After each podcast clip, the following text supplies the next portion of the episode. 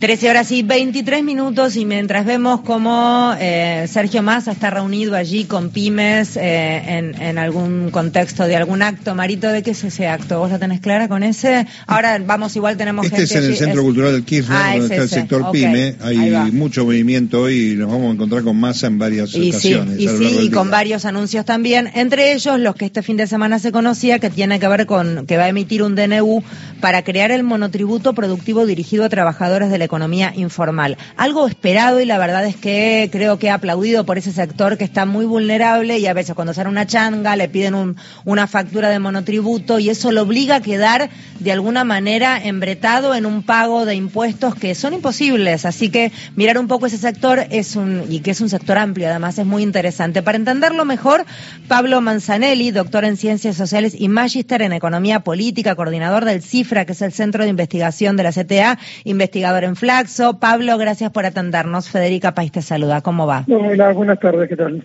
¿Qué te pareció ese anuncio, el tema de, la economía informal y ese monotributo productivo?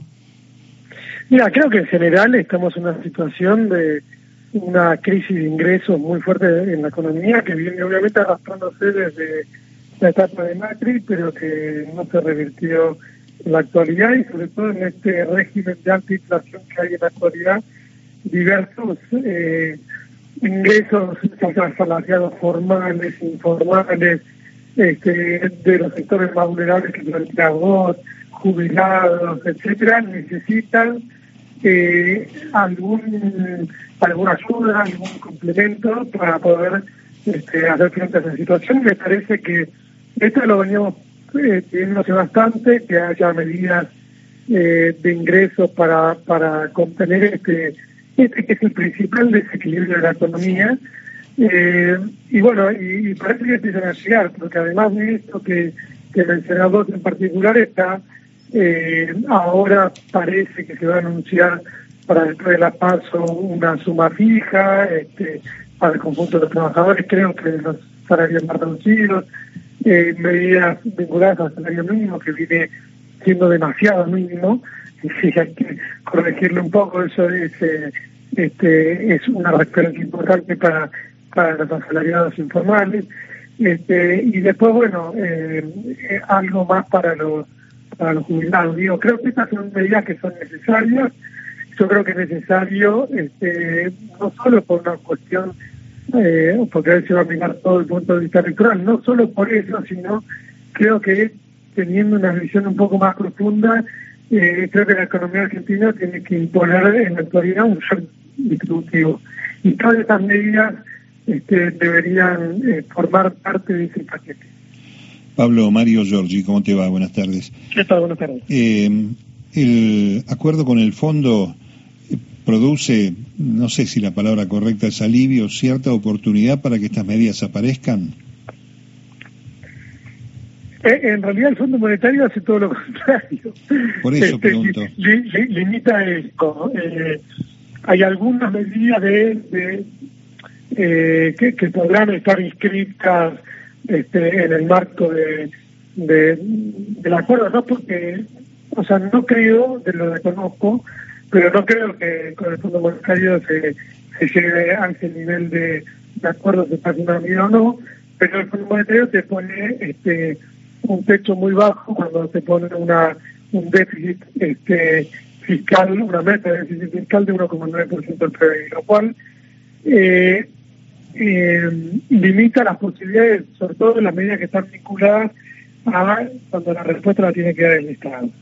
Eh, después estará en el gobierno no cumplir o en cumplir esa meta, buscar otras formas para cumplir. Digo, se puede dar este medidas de ingresos que, que tengan costos fiscales y al mismo tiempo tomar medidas por la vía de la reclamación los, los este, como se ha hecho de, con, recientemente con, con este, los eh, derechos de importación, ¿no? Esta, esta forma de esta evaluación fiscal, ¿no? Que se hizo y se anunció cuando se, había arreglado el acuerdo del fondo.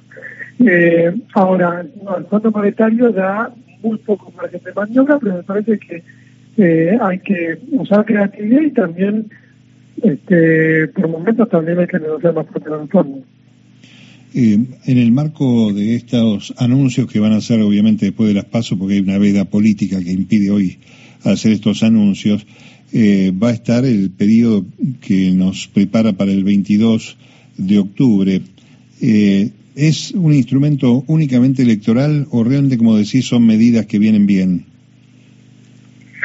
No, yo creo que esto debería formar parte de un programa. Lo que pasa es que eh, no se puede esperar hasta el 10 de diciembre, cuando los salarios no alcanzan, cuando la situación es tan, eh, tan para una buena parte de la sociedad. No estamos hablando de un 40% de, de pobreza, estamos hablando de asalariados informales o trabajadores independientes no profesionales cuyos eh, eh, salarios, según la encuesta permanente de hogares, eh, están el 45% de esos ocupados está por debajo de la línea de la pobreza. En, ese escenario hay que hacer medidas de urgencia eh, y, por supuesto, como todos lo estamos viviendo en la economía, las medidas de urgencia se van a ir ganando en una coyuntura electoral donde la definición real va a estar después del 10 de diciembre. No creo que si ahí este, hay una continuidad de, este gobierno, creo que esas medidas tienen que estar en el marco de un acuerdo de precios relativos para ordenar la economía y, este, después de, ese acuerdo un congelamiento de precios para, para que esto no, no acelere más ese proceso inflacionario que no aguanta, ¿no? Está claro. Una, una última mirada hacia el horizonte del mediano plazo. ¿Hay posibilidades de que la Argentina, con vaca muerta, con estos detalles, le pueda empardar al recurso de divisa que aporta con dificultades la producción primaria agropecuaria que este año tuvo la sequía? Mira, yo, eh, yo, creo que el, acuerdo dividiría en dos, en dos ejes. Vaca muerta, eh, el litio, son producciones que la verdad que se, descubrieron en un contexto en, lo que, en el que el mundo las necesita mucho. Es evidente que hay, inversiones fuertes, mucho interés de conglomerados locales y extranjeros que buscan este, aprovechar esa, ese espacio de negocios tan fuerte y eso necesariamente va a dar eh, frutos por la vía de, de las divisas. Ahí la discusión creo que es eh, cómo se hace una regulación para que no solo los frutos vengan por ese lado, sino también para que empujen el desarrollo, es decir, para que empujen el desarrollo de proveedores en, los rubros donde se puede. Y esa es una discusión. Y, la otra discusión es, Argentina tiene una crisis de deuda que no, no la va a salvar con vaca muerta. Eh, es necesario, digo, la crisis, una crisis de deuda muy fuerte que se, con, que se consumó en el gobierno de, Macri, eso es evidente, pero también es evidente que la reestructuración del Frente de Todos fue cortoplacista, porque eh, estamos eh, en, el, primer año después de esa reestructuración eh, corriendo la coneja y, buscando dólares del, del, fondo de la olla. Entonces digo, hay que además plantear una reestructuración de la deuda yo creo que con el Fondo Monetario un nuevo gobierno va a tener que, que, hacer nuevos acuerdos. Esto es evidente porque además ocurre, ¿no? Este año por la sequía. El año que viene el programa del fondo eh, compromete divisas por 10 millones de dólares. ¿Cuántas muertas no lo va a dar tan rápido? Y al mismo tiempo tengo que empezar a pagar eh, los vencimientos de capital e interés con los privados, que también dejan una pelota importante. Quiero decir, esa, esa crisis de oro todavía está latente, va a haber que tomar cartas en el asunto y al mismo tiempo, obviamente, potenciar esos sectores y otros para, para, para hacer sostenible.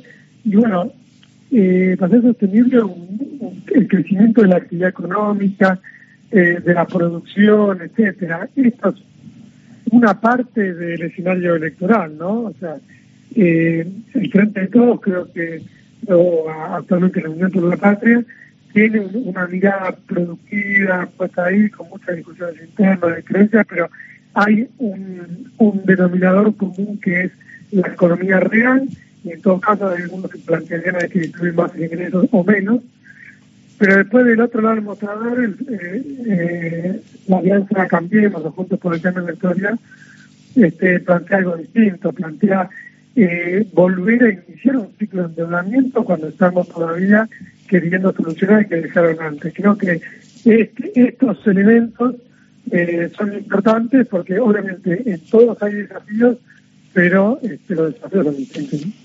Eh, gracias, Pablo, por hablar con nosotros. Gracias a ustedes. Que tengas un buen día. Pablo Manzanelli, quien estaba hablando, doctor en Ciencias Sociales, magíster en Economía Política, coordinador del CIFRA, investigador del Flaxo.